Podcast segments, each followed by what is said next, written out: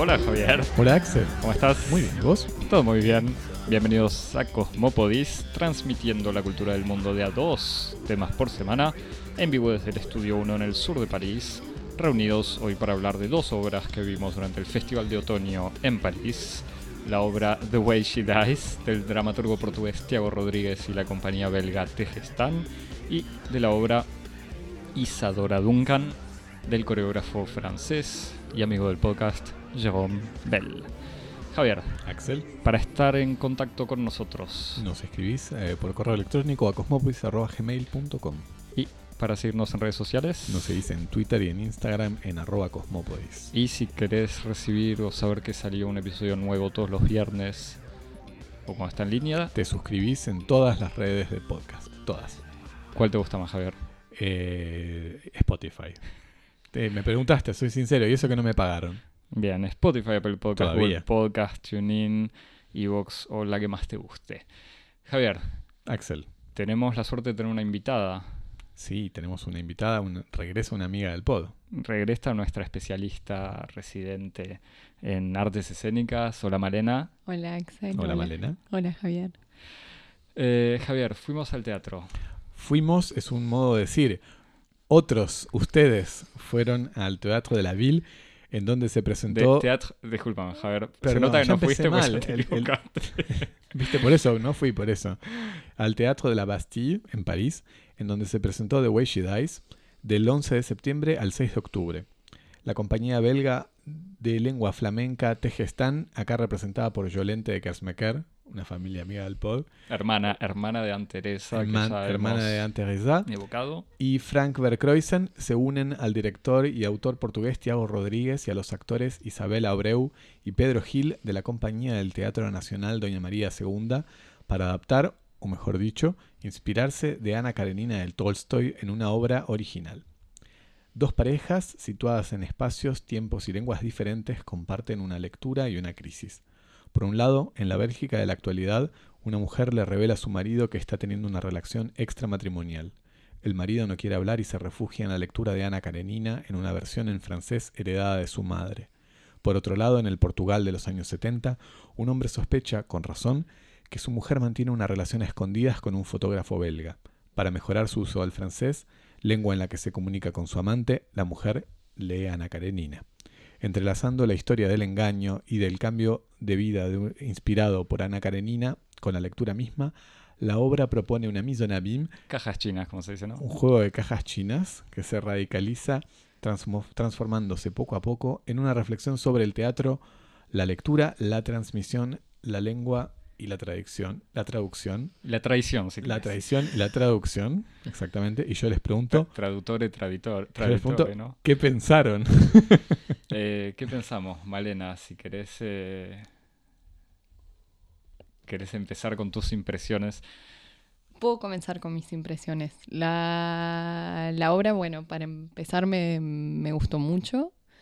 Me pareció un- una especie de, de- curso magistral de, de teatro contemporáneo y de lo que se puede hacer con sencillez y al mismo tiempo retomando un, un texto clásico y tan grande como es la novela de, Tolstoy.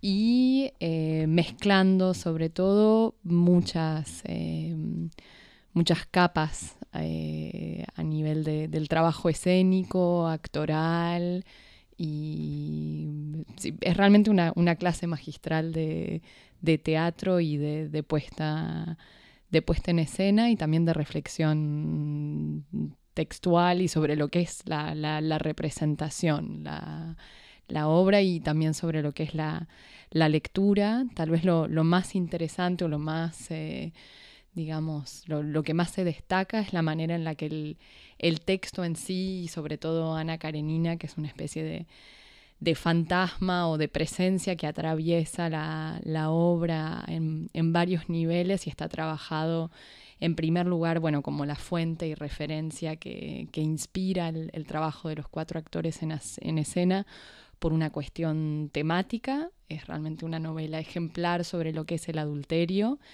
tema que está, que está tratado en escena por las cuatro, las dos parejas y los cuatro personajes que, que aparecen en escena.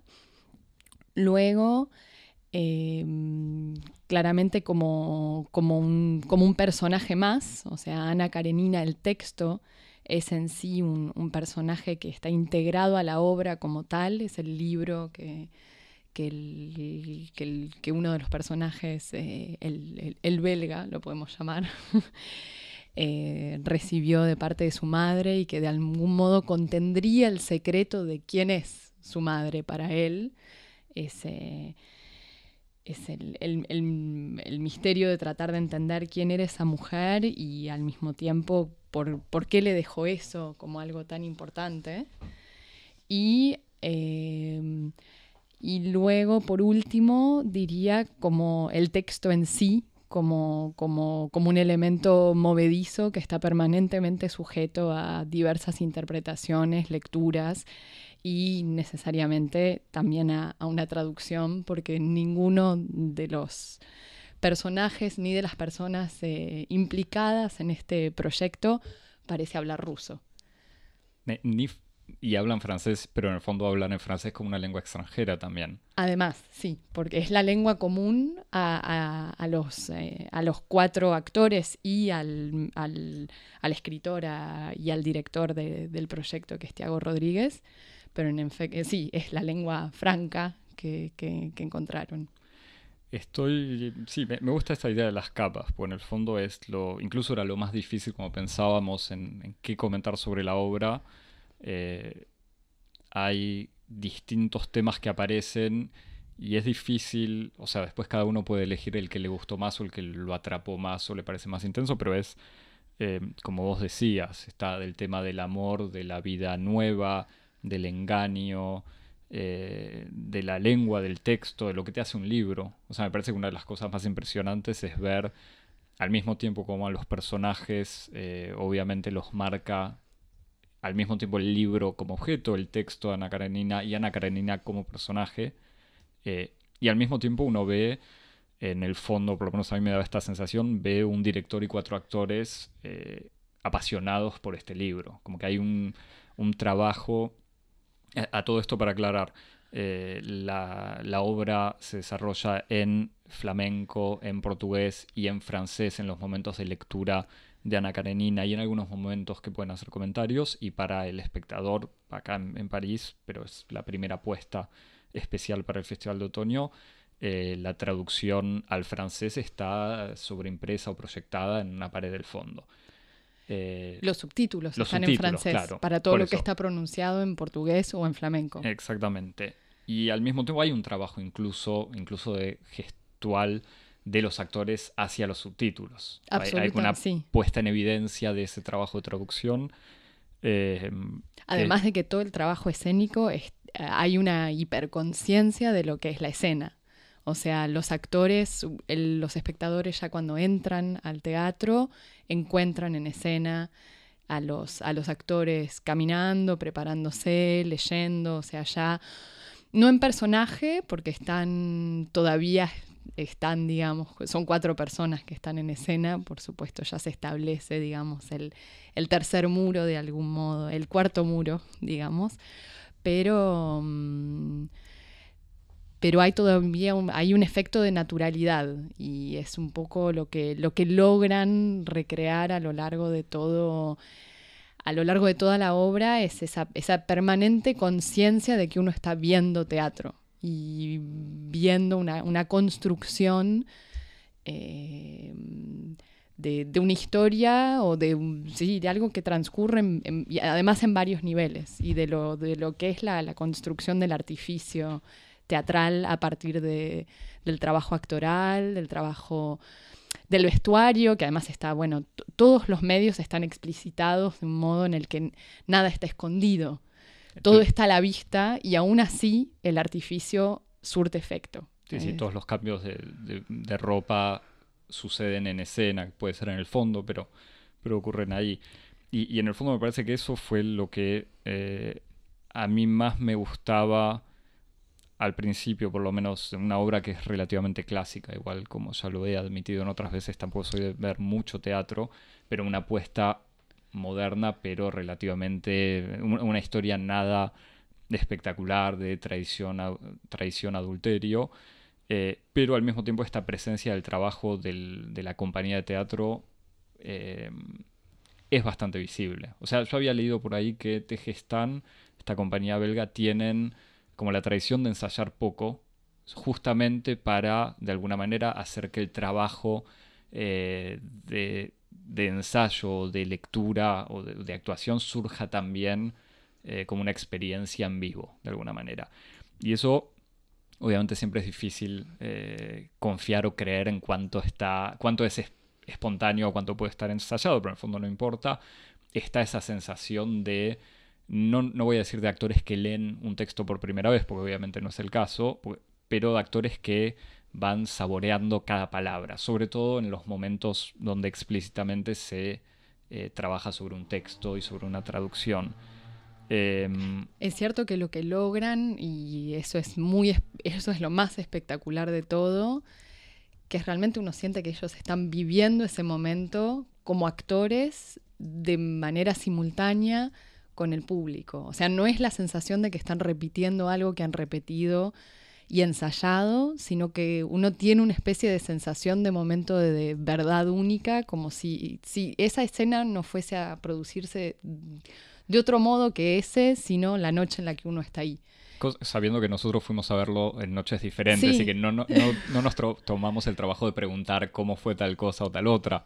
Eh, y, y, me lo había notado incluso detalles. En la lectura de un poema, por ejemplo, un actor o un personaje que mira al público y dice, eh, by the way, esto fue Apollinaire, que no sé si, si, si supongo que sucedió igual sí, en tu lectura, tal cual. pero eh, esos momentos. Y obviamente todo esto de vuelta con el tema de la traducción, incluso corrigiendo de vuelta un actor barra personaje, corrigiendo el subtítulo, diciendo, bueno, mm, en realidad en francés esa palabra no queda tan bien, ese tipo de cosas que sin ser un gimmick, porque podría ser una especie de obviedad también, los actores o personajes que interactúan con el público comentando la misma obra, me parece que, lo evitan, o sea, son como momentos que aparecen, de vuelta, hay un momento que en el fondo es un momento bastante increíble de nieve en escena, y en realidad son los actores que activan una máquina que hacen funcionar a mano para que vuele algo eh, que parece nieve en escena y en el fondo el artificio se ve cómo se construye, pero uno está viendo una escena de Ana Karenina, o sea, un personaje reviviendo eso. Entonces este trabajo incluso de cómo adaptar un clásico y al mismo tiempo no caer en la eh, simple representación del clásico, eh, pero ponerlo en escena de una manera donde se ve que se chuparon ese trabajo eh, y que lo reactivan y lo reactualizan, me parece que eso está muy bien logrado. Y que, o que por lo menos a mí lo que me fascinó, como te decía, la obra venía, me parecía muy interesante, pero donde me enamoró absolutamente, eh, y estoy dispuesto a ir a ver todas las próximas puestas de Tejestán y de Tiago Rodríguez, que no sé en qué medida es de, de, Tejestán o de Tiago Rodríguez, pero creo que son los dos en donde se conectan por ese lado, es hacia el final de la obra, cuando las dos parejas ya están en crisis terminal, de alguna manera, y cada uno leyendo y avanzando en el libro cada vez más hacia lo que ya anuncia el título de la obra, que es La muerte de Ana Karenina, eh, que por cierto, para los que no leyeron Ana Karenina, les aclaro, spoiler alert, claro, eh, muere tirándose eh, delante de un tren en marcha, hay un momento en donde los actores o los personajes de vuelta, ya no sé cómo, pues incluso no sé en qué momento se hace de manera de un giro medio que ahí ya no son los personajes, sino que son los actores. Por eso, pero hay un, como un, giro donde empiezan a leer o empiezan a recitar. A relatar, a recitar, a relatar. Hay como una confusión entre las distintas maneras de narrar o de contar el final o el último párrafo de la séptima parte de Ana Karenina, el momento de la muerte de Ana Karenina, en flamenco, en portugués, y ahí sí, diciendo cada palabra, retomándola, incluso, si, mal no recuerdo, con la actriz portuguesa retomando palabras en flamenco, como pasándose literalmente las palabras, viendo si el efecto es el mismo, y empiezan o van recitando ese final eh, y se transforma lo que era una especie de obra de teatro donde eran dos parejas contando dos historias, se transforma en eh, una especie de performance con cuatro actores trabajando un texto y transmitiendo un texto eh, a un público que, por lo menos yo, quedas completamente electrificado mirándolos y sintiendo, sobre todo porque el texto de Tolstoy también es muy bueno. Eh, y entonces todo ese momento cito una traducción encontrada a último momento en español y lamentablemente no la voy a poder leer y, lamento no poder provocar ni, ni media eh, chispa de lo que, lo que podía provocar ese momento en escena, pero para una idea.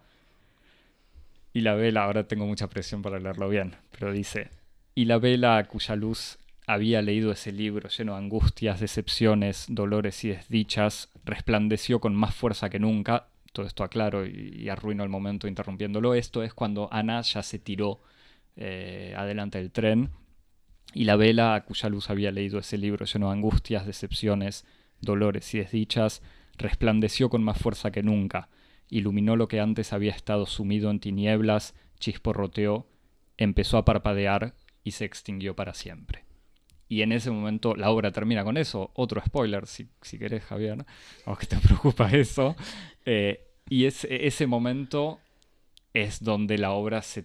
O sea, no es ese momento, se empieza a transformar antes, pero ahí me parece que es donde te das cuenta que quedaste atrapado en una obra muy bien armada eh, y donde todos los temas que se venían evocando de traición, adulterio, incluso actuación, se transformaron en otra cosa y en un torbellino en el que te, te metiste y no y quedaste enganchado y al mismo tiempo de vuelta.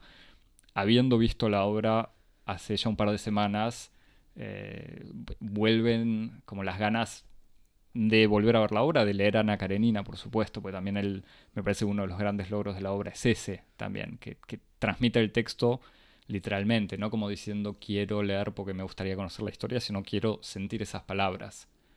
No sé si te atrapó tanto ese momento. Absolutamente, ¿no? Es, eh, estremecedor y sobre todo habiendo leído la novela fue también revivir todo lo que, lo que, lo que, lo, que hace sentir la, la novela y es cierto que casi para mí la novela termina ahí la muerte de Ana, o sea, es, casi el, fin de. es el fin de Ana Karenina, obviamente, pero es el, casi la fin, el fin de, esa obra de, de, Tolstoy que después, bueno, cae, se, concentra en la vida de, del resto de los personajes y sobre todo del, de la contracara de Ana Karenina, que es eh, Kitty y, mm, creo que es León, el, los, personajes íntegros y morales, digamos, de, la obra.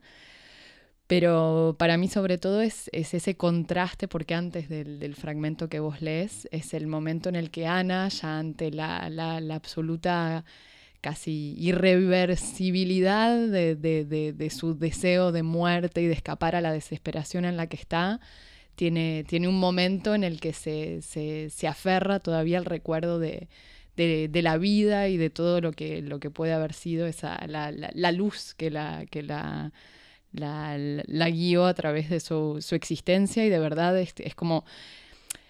The way she dies es casi the way she lives, que de verdad el, el, la obra habla en efecto de, de cómo el personaje que, vive plenamente tiene un fin trágico, pero, mm, pero también es el, personaje que abraza, que más abraza la vida y que, incluso le, enseña de algún modo a los personajes de, la obra a vivir y les da les da la, fuerza, eh, sobre todo pienso en el personaje de, encarnado por, la, por Teresa Abreu, que es... Eh, Isabel Abreu. Isabel Abreu, perdón, que es eh, quien le da el, el, ímpetu como para, para, para, liberarse de una, de una vida que, que, ya no quiere y al mismo tiempo es como es esa... Eh, esa cosa un poco extraña de cómo la ficción puede volverse más real que, que, la realidad y también en una especie de ilusión, que, genera, que genera siempre la sensación, una cierta vía de escape o, de, manera, digamos, de, pensar en, algo construido, en algo que tiene un, sentido mucho más eh, claramente que lo que es la, toma de decisiones de una persona de manera cotidiana. Y, es cierto que el arrojo con el lo increíble de la novela de Tolstoy es poder mostrar las dudas en las que vive Ana y al mismo tiempo el arrojo con el que, con el que logra con el que logra seguir ciegamente su pasión. Y para, o sea, no, quiero, por lo menos no cambia nada revelar esto, pero lo que en el fondo termina enterándose uno, parece entender, es que la conexión de las historias conectada, de vuelta a esta pareja portuguesa, a esta pareja belga, que se conectaba por compartir un mismo libro, que ya no es poco, de vuelta diciendo como en el fondo Tiago Rodríguez, Tejestán, esta pareja ficticia o estas parejas ficticias y vos, Malena, y tantas otras personas que leyeron Ana Karenina eh, ya lo comparten, lo que no es poco, aunque cada uno lo lea a su manera, se da a entender que, eh, que el libro es el mismo. O sea, que el libro que heredó el belga, o sea, el, señor belga tratando de entender a su madre, mientras pues vos decías antes, él está tratando de entender a su madre y descubrir quién es él, mientras se enfrenta a esta situación de eh, su mujer teniendo una relación y sin saber qué hacer. Eh, y el hombre ahí descubre o se entendería que es el hijo de la portuguesa, cosa que le da una vuelta más, incluso en la relación justifica de alguna manera esa conexión sin que sea a priori necesario. Me parece que la fuerza de la obra ya está sin conectar las dos historias. Em, no, pero es esa fuerza simbólica de sentir que las cosas están todas conectadas o que se arma una especie de círculo y que no existe sino en la ficción. Es como... Y lo, lo lindo de la obra y lo que logran recrear más allá del, del texto es realmente, y sobre todo trabajando toda esta cuestión de la, de la traducción, de la dificultad para, para encontrarse en una lengua común, en cómo finalmente la lengua de una pareja o la lengua de, de, uno con otro es siempre algo que, que está mediado por un por una especie de vacío de, o de brecha que nunca se, nunca termina de, o sea, no, nunca es idéntica. Entonces, aún hablando la misma lengua, uno está permanentemente en un proceso de traducción y, ocurre con los textos que ya están escritos, pero también ocurre con, la comunicación en el seno mismo de una, de una pareja e incluso con respecto a uno mismo. Eh, hay, un fragmento, es, es interesante porque la obra termina con esta idea de la luz y del que se apaga y hay un, momento al principio de la obra cuando se plantea realmente la cuestión de la traición y sobre todo del, de, como el momento del, desengaño, de la, desilusión o de la desintegración del amor que existe entre, entre la pareja belga. Que, evidentemente también tuvo un, un, momento muy fuerte al principio y un, y, que ya están viviendo en una especie de momento un poco más eh, tranquilo, del, de, monótono. Más monótono, exacto. Y hay un momento en el que eh, Frank, o sea, el, belga le lee un fragmento del texto a, a Yolente. y eh, al personaje de Yolente y, y, ella dice, bueno, en este momento no escucho otra cosa que tu voz y es un fragmento que además habla de la, de la oscuridad, de un momento en el que Ana abre los ojos en el medio de la noche y se encuentra en la espesura de la, de la noche y de la oscuridad, en la que con los ojos, incluso con los ojos abiertos, no ve la oscuridad o ve la oscuridad que de repente se convierte en un espejo de, de su propia de sus propias dudas y de su propia, de su propia angustia y eh, un, momento en el que no, no sabe quién es. Y sobre todo es un momento además en el que la pasión por Bromsky empieza a diluirse. Es como en el, momento en el que ella ya no está enseguecida por, por la pasión y ya no es ese amor furibundo que la lleva a decidir y la, la arroja a dejar a su marido, a su posición social, a casi a abandonar además a su hijo. Y es ahí donde la empieza, la empieza a carcomer la, la duda. Algo, Javier, no sé si. No, tenés que intervenir, es solo que el público te exige, exige tu voz. No, igual eh, una, tenía una, una, pregunta, pero que me parece que fue un poco eh, evacuada en el, en el curso de los comentarios que ustedes hacían. Como hay tres tiempos ahí que están flotando, ¿no? Como la Rusia del siglo XIX, Portugal de los años 70, que es como un, momento muy específico de la historia de Portugal en su relación con Europa Ana Karenina, la literatura rusa, que es un modo que tiene también la cultura rusa de insertarse en la modernidad a través de una reapropiación de la modernidad literaria, es algo con lo cual toda la literatura rusa lidia, como cómo relacionarse con la modernidad a través de su inserción con Europa. Y después Bélgica, que es como el corazón de la Unión Europea en la actualidad. Y entonces yo me preguntaba como qué relación, pasa algo ahí entre esos tres espacios, esa relación con Europa, esa relación, esos tres espacios, esas tres puntos cronológicos, la relación con el francés, ¿ahí pasa algo ahí? No de manera consciente, pero planteado así como lo decís, es cierto que parece casi como el inconsciente de la obra. podría, podría, podría, digamos, articularse en, lo que es la conexión de esos diferentes puntos. Eh, no, no, o sea, sí, estoy, estoy de acuerdo que no de ninguna manera está explícito, pero igual es cierto que es algo casi implícito con esta idea. Eh, medio utópica europea de hacer, de montar una obra incluso con una compañía belga, una compañía portuguesa, montarla en Francia eh, y apropiarse de alguna manera de Ana Karenina, obra de la literatura universal en francés, igual porque estamos en Francia, pero me parece que sí, que incluso yo comentaba con, una persona francesa eh, y que sí le había, me había dicho algo así, de vuelta, esto es la pasión europeísta de la gente de nuestra generación, de los chicos que crecieron, nacieron en los años 80, crecieron en los 90 y tuvieron Erasmus eh, y ahora están como viviendo este momento donde ya nadie cree en Europa o menos gente cree en Europa y sufren, diciendo ah, bueno, qué lindo además tener el placer de ver esta puesta en escena tan europea, pero que se quiere universal de alguna manera.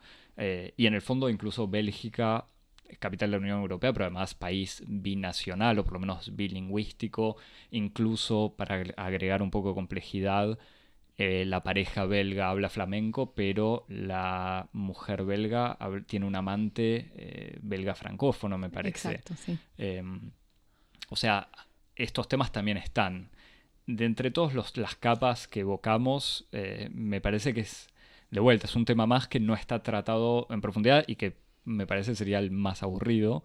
O no sé si el más aburrido, pero... Lo, que, yo escuchaba es como que hay distintos modos en los que la idea de este, de este tópico, como que la literatura es una magistra vitae, como la literatura como maestra de vida, como en, un, en una primera capa uno puede entender, como ustedes decían, es estos personajes que aprenden a vivir leyendo el compendio de experiencias ya constituida en la literatura, pero también uno puede decir como, bueno, la literatura es como literalmente esta especie de cemento ficcional que construye una colectividad eh, transnacional, como puede ser el, modo en que cierto corpus de la cultura europea construyó un sentido común de lo que es Europa, por ejemplo. Entonces ahí es como que hay, hay otro, como otro sentido de esa especie de, de rol imaginario que tiene la cultura y la literatura para, las tradiciones europeas. Pero creo que eso está absolutamente presente y subyacente en el texto. O sea, el medio que la moraleja, si se quiere, de la obra es hasta qué punto un texto es un elemento unificador, transnacional y una manera para, que, para compartir experiencias e incluso diferencias, porque todos interpretan el texto eh, de maneras diferentes. Entonces, y, esa y también está esa diferencia entre lo que es la vida y el texto. Es como que eso también está, está, está también trabajado en, en, escena. Es muy conmovedor incluso ver los actores. Hay un momento en el que sobre todo la portuguesa y el, belga, el, belga antiguo, digamos, no el belga... La, portuguesa con su amante. Con su amante. Que obviamente el, es el, mismo episodio de Portugal en los 70. Claro.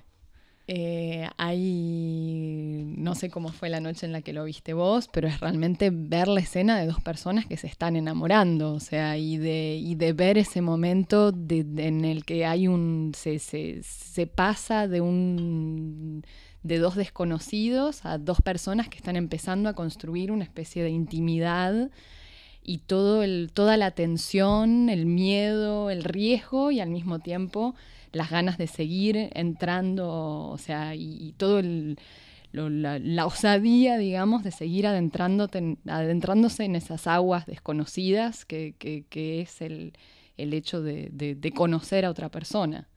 Y, un texto es eso también. Es, eh, es, creo que nunca se conoce mejor a otra persona que leyendo. Que leyendo. ¿Querés recomendar algo en la tradición de Cosmópodis de, de recomendar cosas. Yo eh, me parece que igual de todos modos uno sale diciendo, bueno, hay que volver a agarrar a Ana Karenina. O sea, eso es una obviedad. sí, sí, es cierto que dan muchas ganas de leer a Ana Karenina y, es, y algo muy interesante que está relatado en, en, en, eh, en la... Mm, ah, ¿cómo se llama? La, mm, el programa del, de la obra es, eh, hay una entrevista con Tiago Rodríguez y con, los dos integrantes de Tellestán. Y Tiago Rodríguez dice ah, que, además trabajó mucho sobre, mm, sobre, sobre Emma Bovary, sobre la obra de Flaubert, y hasta hizo una obra llamada Bovary dice como para él, eh, de un modo un poco contrafáctico y contratemporal, Emma Bovary hubiese sido una lectora de, Ana Karenina. Mm, o sea, es un poco el, mismo argumento que Kafka y sus precursores. Y, es interesante como casi es eso, o sea, esa idea de, la literatura que, crea, que anima y que, y que, bueno, es, una, cadena. Una cadena. Y como recomendación, algo que vi también justamente este fin de semana, eh, un primer capítulo en el Festival de Otoño también, de Otoño en París, perdón, y eh, que se llama um, Dying on Stage, de, un artista plástico eh, chipriota Christopoulos Panayatou y que, es una, una, conferencia performática en tres capítulos, eh, justamente sobre el hecho de morir en escena y está declinado en distintas, eh, bueno, distintos temas y distintos análisis, pero muy, que es que, bueno, espero podamos. Eso, me gusta, te, te acabas de, Me, me invité, me volví a invitar. Para tenerte acá la semana que viene o cuando quieras. En diciembre, porque los próximos dos capítulos recién son en, en diciembre. Bien, bueno. Eh, bueno, perfecto, fin de la primera parte.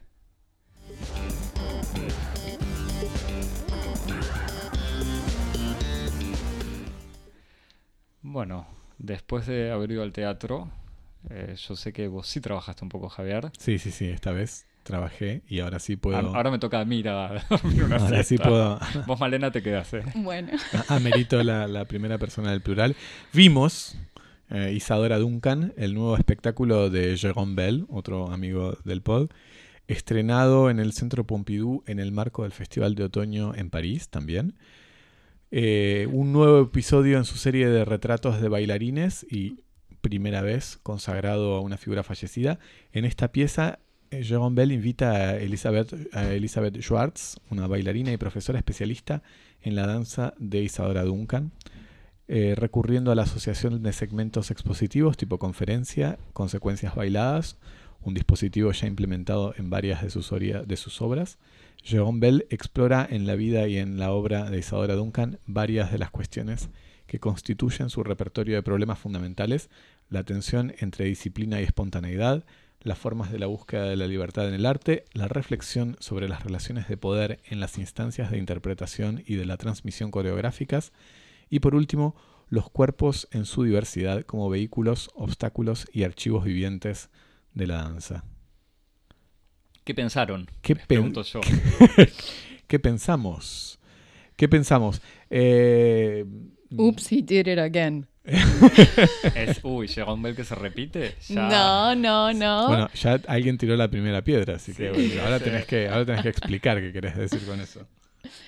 Eh, no, eso, o sea, sí, Jerome Bell que con los dispositivos que ya tiene bien aceitados, eh, logra, logra una vez más, o sea, tomarnos de, de la mano, por lo menos a mí, y llevarnos a, a- descubrir eh, todo el, el potencial eh, creativo y todavía revolucionario que está contenido dentro de la danza. Ac- aclaro igual para el público de vuelta que nos agarre recién. Ya comentamos, y sobre todo ustedes dos comentaron, la retrospectiva que hubo sobre Jerome Bell hace dos años, hace dos festivales de otoño. Sí. Sí, exactamente. Cuando sea- Jerome Bell fue la figura del retrato del festival, ¿no? Exacto, sí. En el 2017, si no me 2017, equivoco. exactamente. Sí, exactamente.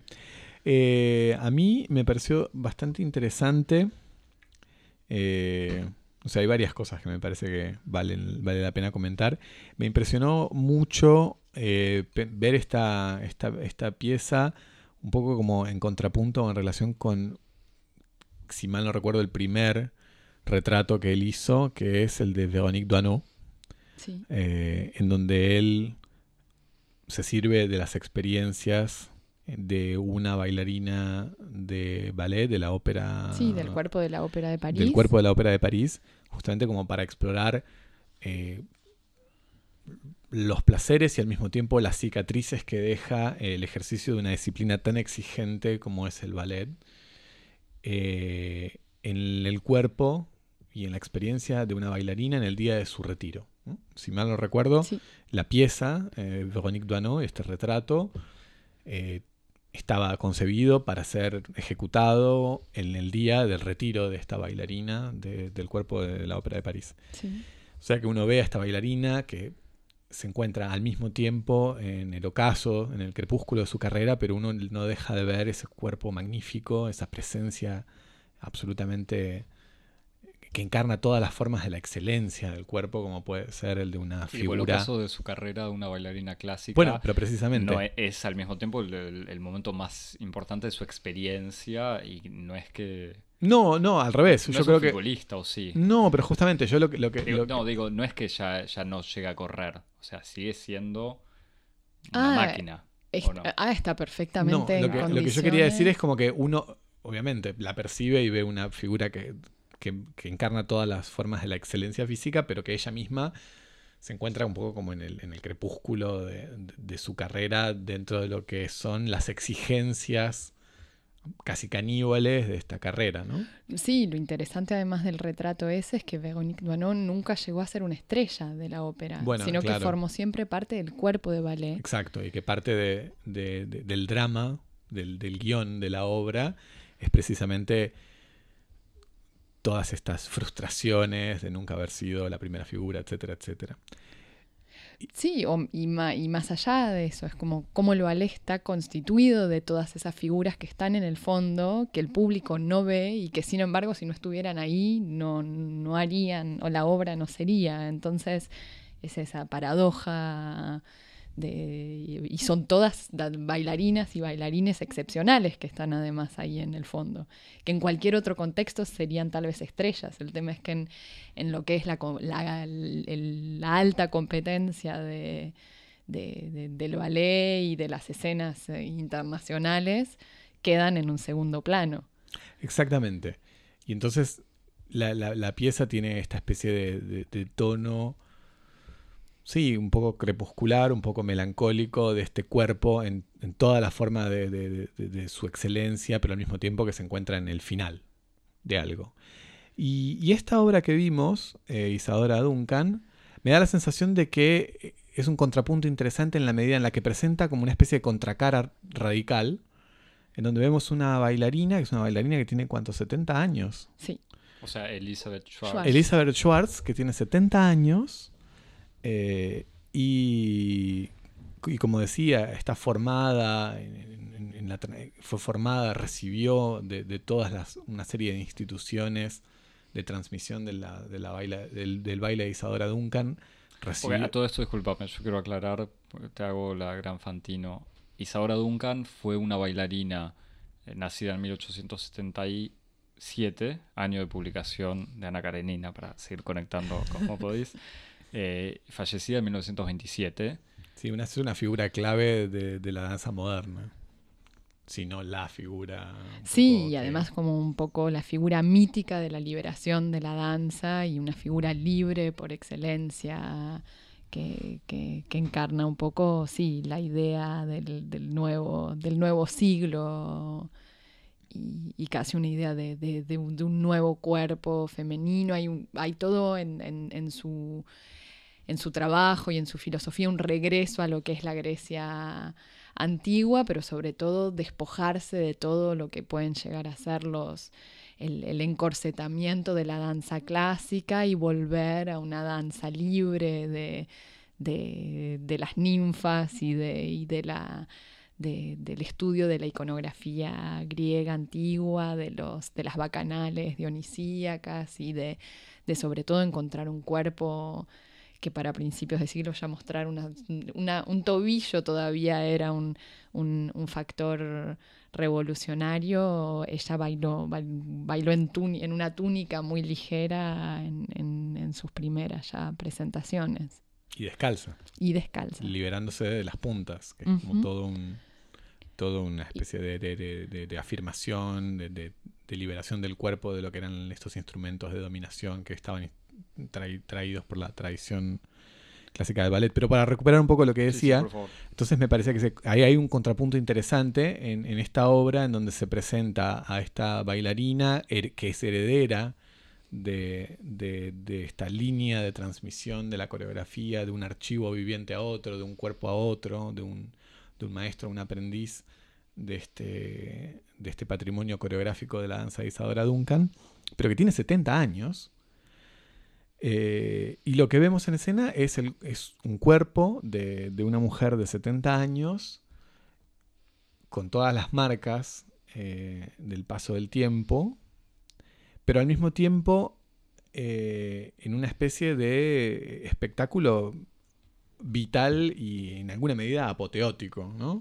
Entonces me parece que hay como una especie de contrapunto interesante con respecto a este, este, primer retrato, Véronique Duanot, en donde uno ve un cuerpo magnífico, joven, excelente, eh, performante, eh, pero al mismo tiempo en un marco crepuscular, melancólico y triste.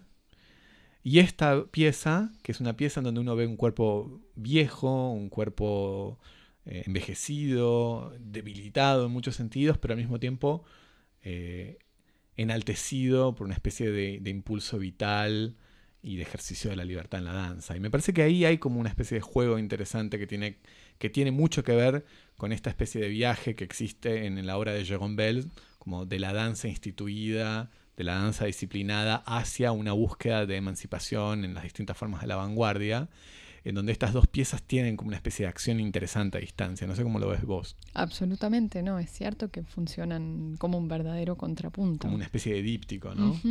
la, pieza está construida, les pregunto yo, que vi poco de Jérôme Bell, pero es un eh, unipersonal, o sea, está, está Elizabeth Schwartz en escena hablando sola como era el caso de Véronique Duano, no. o es diálogo con Jérôme Bell. Es, un, es Jérôme Bell que presenta, de hecho, Elizabeth Schwartz no pronuncia ni una sola palabra a lo largo de toda la, la obra, simple, o sea, simplemente no, es que ya todo baila. Pero el, el diálogo se, se, tiene lugar a través de la danza y de sus movimientos y Jérôme Bell de algún modo funciona como el narrador que, le explica al público quién es la figura de Isadora Duncan, retoma algunos elementos eh, de la autobiografía, que es mi vida de, Isadora Duncan, y, em, y también hace una especie de subtitulado o traducción de las imágenes que están asociadas a determinados movimientos que son un poco los, eh, las indicaciones que Elizabeth Schwartz le, le, dijo que ella recibió en el momento de aprender cada uno de esos pasos. Porque además, bueno, Isadora no, no, no hizo escuela en un sentido propio porque no quería, no quería instaurar una, una técnica, pero tuvo un grupo de, de, jóvenes a las que adoptó, a siete, chicas, las Isadorables, recibieron ese nombre, que fueron un poco quienes recibieron el legado de las danzas de Isadora y porque no existe ninguna documentación fílmica, aunque ya el cine estaba en sus, en sus comienzos, pero mm, Isadora se negó a cualquier tipo de, registro cinematográfico porque decía que pervertía absolutamente la, el ritmo y la cadencia de los movimientos, porque estaba, instauraba el, ritmo de montaje que tenía la película en su momento, entonces daba un efecto con totalmente falseado de lo que era el movimiento. Y, em, y después, bueno, dentro de este mismo espíritu de libertad, me parece que tampoco era, una persona que, que tenía una sistematicidad relativa, entonces hay muchas danzas que se perdieron también. Y que, tal vez en un plano poético no hace sino volver todavía más bella y más eh, intangible y casi una especie de, ninfa, o sea, se convierte en una especie de, ninfa más del bosque, Isadora Duncan, aunque cuando uno lee su, autobiografía, es, hay realmente hay una, psicología de artista bastante interesante también y una, una una potencia creadora bastante innegable, una persona con un, con un, con un ego que, que, claramente estaba, estaba lista para hacer frente a, muchas tormentas para, para defender su, su arte. Después, otra cosa que me parece interesante del modo en que Jérôme Bell elige, ¿no? Porque vos ahí, con lo que acabas de decir, señalas algo interesante. Si uno conoce un poco, eh, leyó la, la, autobiografía de Isadora Duncan, Mi vida. Que aclaro, igual, ella muere accidentalmente. O sea, muere a los 50 años, pero un accidente horrible de auto. Un accidente de auto, sí, sí. Tiene una vida terrible, igual. Muy, muy terrible.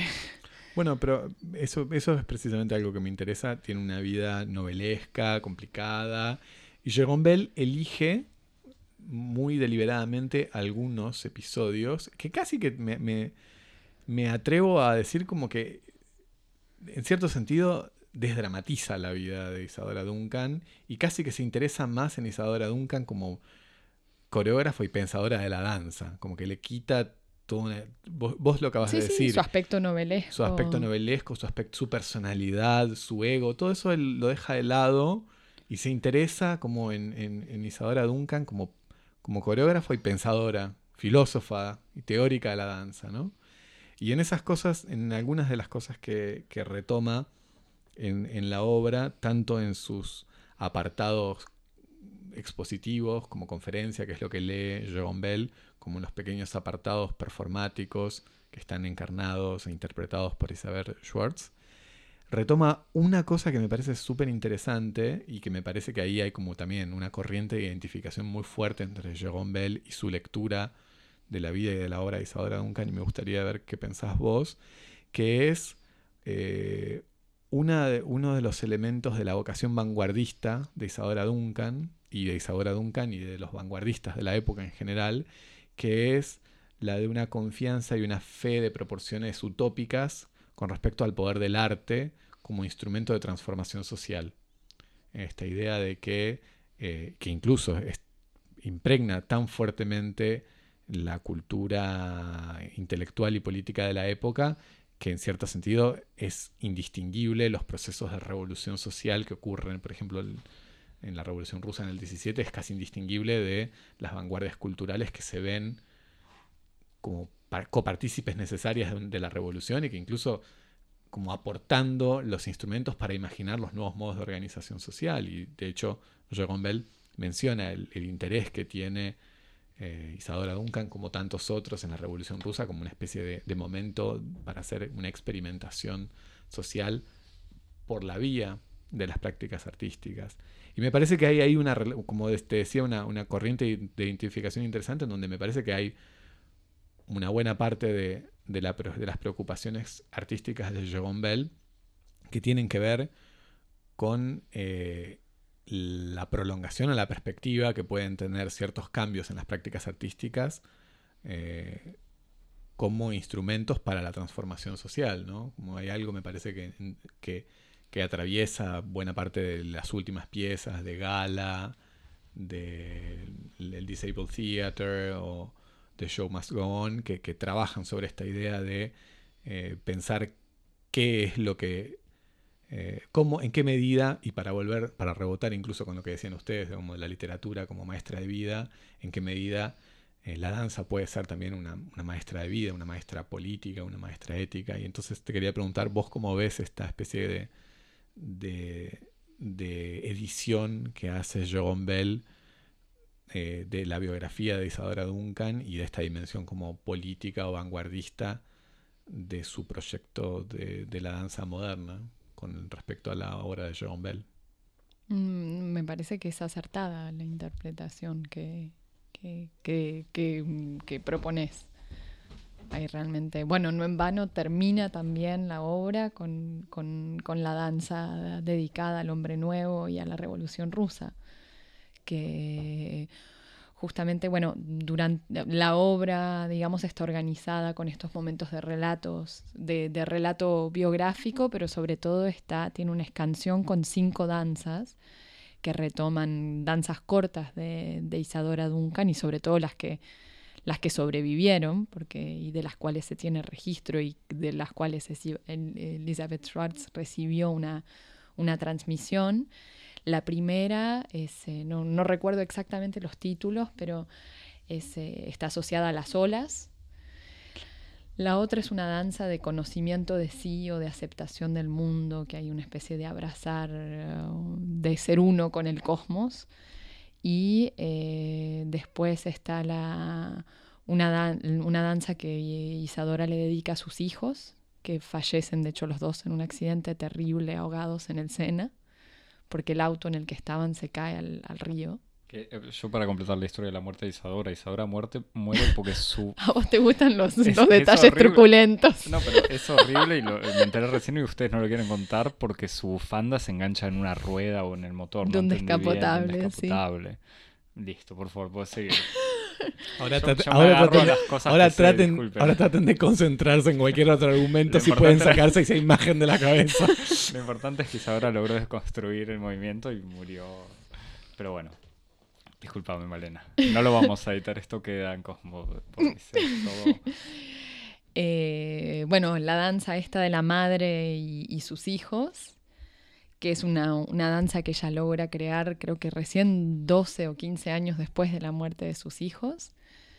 Y eh, después la, una danza por la liberación de los pueblos o en, homenaje al, pueblo nuevo eh, ruso. Que además Isadora pasa bastante tiempo en Rusia y no sé si de hecho su última pareja no es, eh, no es un ruso. Y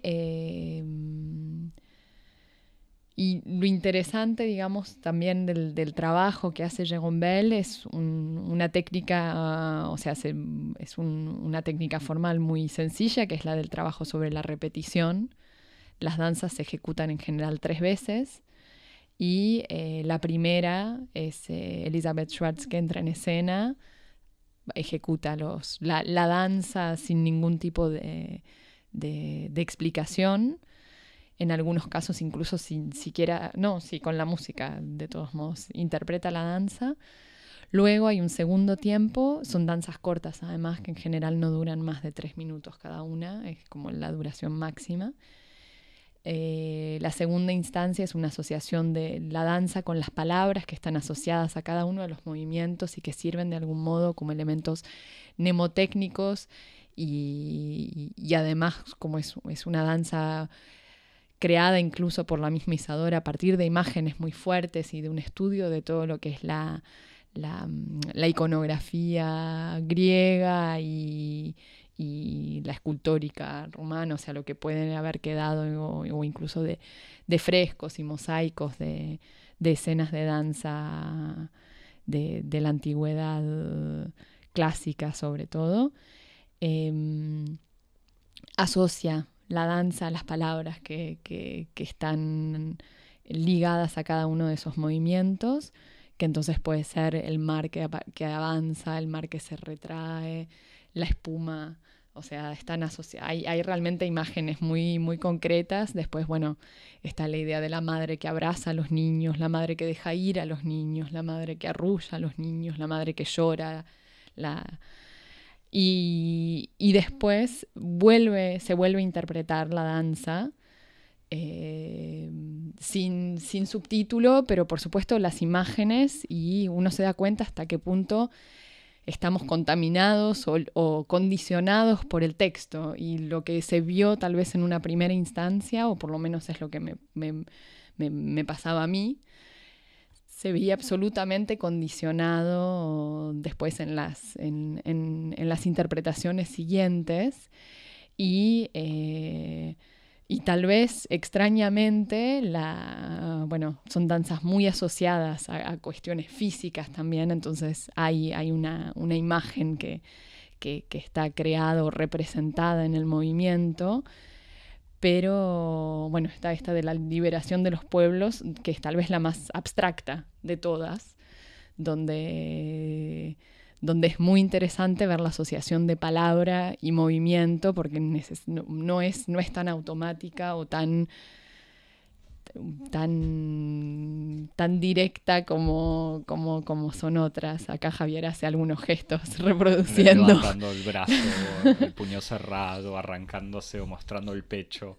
Bueno, y lo interesante es que incluso son ese es, una danza que contrasta con las otras de danzas de Isadora, que son danzas mucho más fluidas, realmente basadas en, lo que es el movimiento etéreo de lo que pueden ser las, sobre todo esta, esta, esta imagen de las túnicas al aire que, que, se ve en, las bailarinas de, los frescos eh, griegos.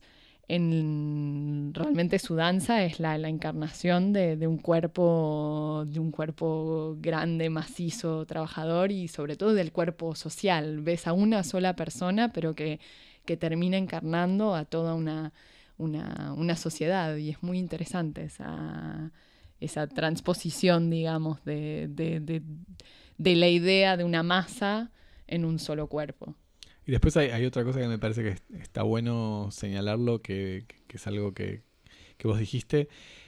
En general los espectáculos reposan sobre la idea de mostrar las cosas una sola vez, ¿no? Como eso es por definición un espectáculo, algo que no se repite. Cuando se repite es porque ya no es un espectáculo, es una demostración, es una masterclass. Y hay algo muy deliberado en la adopción de esta especie de modalidad pedagógica de mostrar algo tres veces que, produce efectos muy interesantes porque por una parte problematiza algo que está dentro de la, de la, obra, que es una preocupación por la cuestión de la transmisión, quién transmite, quién enseña, qué es lo mínimo que se necesita para poder aprender.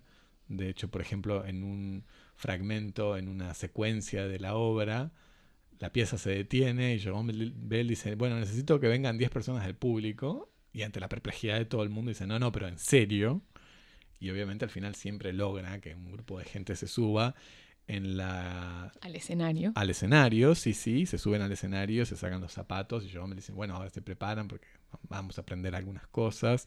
Y puedo dar fe de que eran gente que subió espontáneamente, no estaba orquestado. era, era magnífico en la, representación que me tocó a mí, era gracioso porque parecía... no, te Javier? no, yo estuve a punto de hacerlo igual, ¿eh?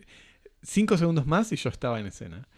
Pero lo interesante del grupo de personas que se subieron a la escena en el día que yo estuve es que, cómicamente parecía una reproducción de Gala. O sea, había Gala, la pieza Gala de John mm. Bell, en donde había gente un poco de todo. Había una, señora mayor, había un, un, muchacho que era claramente un bailarín, un niño de 10 años que, que, estaba seguramente aprendiendo danza porque se paraba de un cierto modo, pero que era un niño, había otro que era un muchacho de 20 y pocos, entusiasta, pero absolutamente torpe, o sea que justamente representaba esa idea de... Eh, el colectivo de bailarines diverso, que es un poco la utopía viva de la obra de Jerome Bell. Así que eso ya era muy divertido. Pero bueno, el hecho es que estas personas suben a la escena y eh, aprenden con Elizabeth Schwartz una secuencia de pasos de este vocabulario de la danza de Isadora Duncan.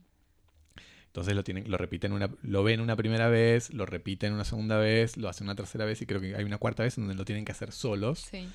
Y entonces es muy gracioso porque uno ve la, quienes lo aprendieron bien, quienes lo pervierten, quienes lo reinterpretan, exactamente. Entonces están todas estas, em, toda esta exploración de lo que es la transmisión, lo que es el aprendizaje, la recepción, la reinterpretación. Pero no solamente está eso, y que, a mí me parece que eso ya hubiera sido interesante, pero hay otra, otra dimensión más, que es que la, la obra, además de todo, es como una especie de gran pedagogía del espectador en el sentido en el que la obra te enseña a ver.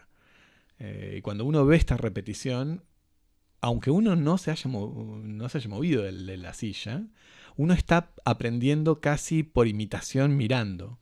Entonces, como vos decís, Malena, hay un efecto de transformación perceptiva, espiritual, mental, que se produce en la repetición, en donde al principio uno ve algo que no tiene mucho sentido, después uno entiende y en la tercera vez uno casi participa mentalmente de la danza, pudiendo anticipar y entender cómo se estructuran las cosas. Y hay algo ahí, me parece muy interesante, como en el alcance que tiene mm, eh, esta especie de, pedagogía de la danza, que tiene que incluso, me parece como otra vez, una dimensión política, en donde le da al público una serie de instrumentos para poder participar muy activamente de un espectáculo, incluso sin levantarse de la, de la butaca, que le agrega algo al espectáculo. No sé si, si lo viste vos.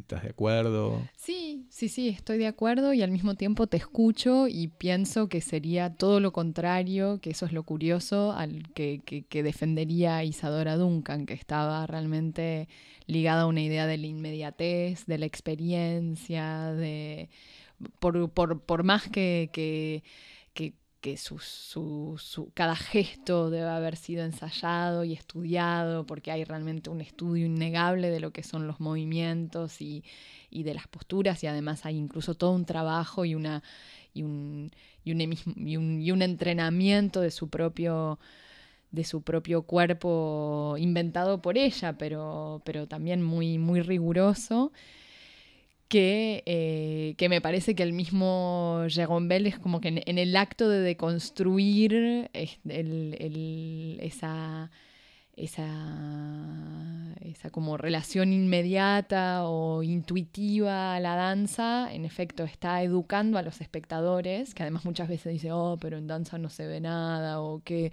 qué significa, y bueno, tal vez no tienen que significar las cosas, pero al mismo tiempo significan. Es como, bueno, incluso cuando a veces no tienen un sentido, lo, lo, tienen. Ese sentido está en la manera en la que la persona se para, en la manera en la que está en escena, en la presencia, en el contraste con cómo tal persona hace el movimiento con respecto a otra.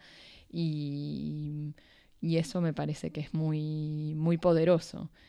Y en el caso además de, Elizabeth Schwartz es, absolutamente increíble ver lo que es eh, un cuerpo, eh, en efecto, que uno la veía caminar y tal vez, o sea, veía una mujer de 70 años en, en un estado físico increíble de todos modos y súper ágil, pero se ponía a bailar y era ver a una mujer que uno no sabía qué edad tenía y que era y sobre todo se crea un poco ese efecto de superstición, de superposición, perdón, pero de superstición también porque hay una especie de efecto fantasmagórico de querer, sobre todo para alguien que, que, que, digamos un poco se eh, estuvo um, em, no no quiero decir acunada, pero como em, realmente muy, muy inspirada por la figura que es Isadora, que es esta cosa un poco mítica de, de, la libertad y de la danza de principios de siglo, donde todo era posible,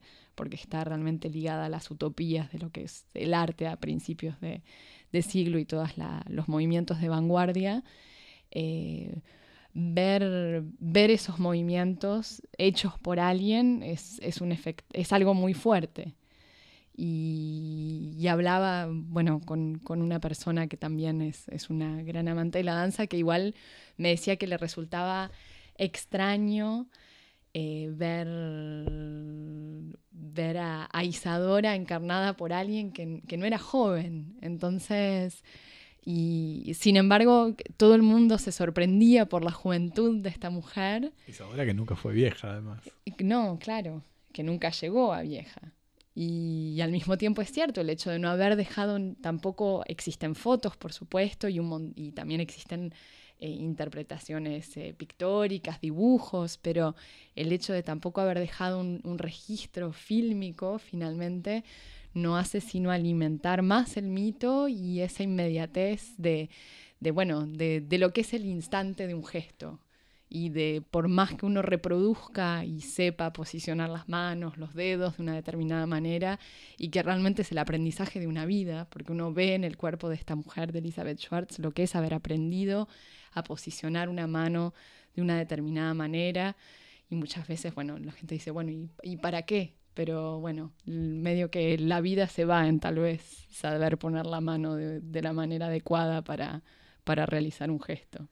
Yo, les quería preguntar antes, o, pensaba el, tema de la autoría. O sea, pues esto es Isadora Duncan, obra de Jerome Bell con Elizabeth Schwartz, pero medio que me fueron respondiendo con este tema de la repetición. Ahí ve la mano de Jerome Bell en este trabajo de mostrar la coreografía de otra persona encarnada por esta tercera persona que sería Elizabeth Schwartz, pero a la salsa de Jerome Bell. O sea, transformándolo para lo que él quiere. Incluso cuando vos decías, Malena, que estaba traicionando de alguna manera a Isadora Duncan, es porque es, es una obra de Jerome Bell y no quedan dudas, creo. No sé qué les parece. Ah, no, absolutamente. En ese sentido, sí es una obra de Jerome Bell con Elizabeth Schwartz, porque es un trabajo conjunto de, de, de, algún modo recuperar a esta, a esta figura pero en efecto es el trabajo sobre su, autobiografía, sobre lo que es el recuerdo de esta persona, que además tampoco aprendió de primera mano, sino ya de, un, de terceros, entonces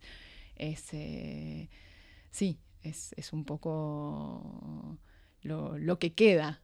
y de vuelta volviendo al tema de la traducción, traición.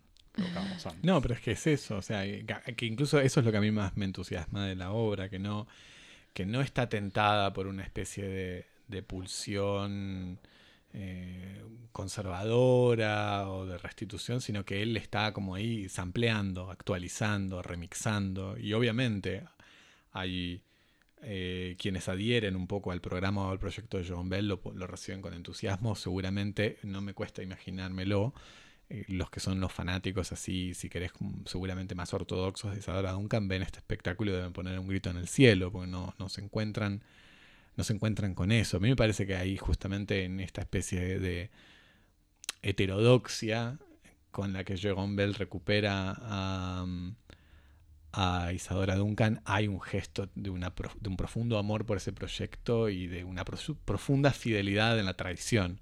Ahí hay algo que me parece muy interesante algo, alguna idea más para, para redondear, alguna, algo para recomendar, Javier Malena. Una anécdota nomás. Eh, Bell entró en una especie de nueva fase de su ética profesional y humana, eh, de respecto muy riguroso de, de, reducir su traza, su, su, huella de carbono y su, su impacto ambiental. Y entre las distintas eh, medidas que adoptó, por ejemplo, es no viajar en avión para las giras de la pieza. Eh, hay una, una versión de esta misma pieza que fue creada y montada en Nueva York. Y entonces para hacerlo lo prepararon por Skype con otra bailarina que es Catherine Galant. Que también había seguido. Que es otra de las Isadorables, creo. O sea, una heredera de las Isadorables. claro, Este, de, estas, de estos miembros de esta cofradía. Así que está toda esta dimensión ecológica y, para agregar un poco más, eh, naturalmente no se imprimieron programas. Ah, Y entonces el, los pro- el programa fue interpretado por John Bell o sea, al lo- comienzo. Lo, lo contó. Sí, él salió a escena y dice, bueno, ahora voy a contar el programa. Y dijo todas las cosas que están en el programa, leyéndolo en una libretita, incluido los mecenas, que Claro. deliberadamente los leyó para no olvidarlos.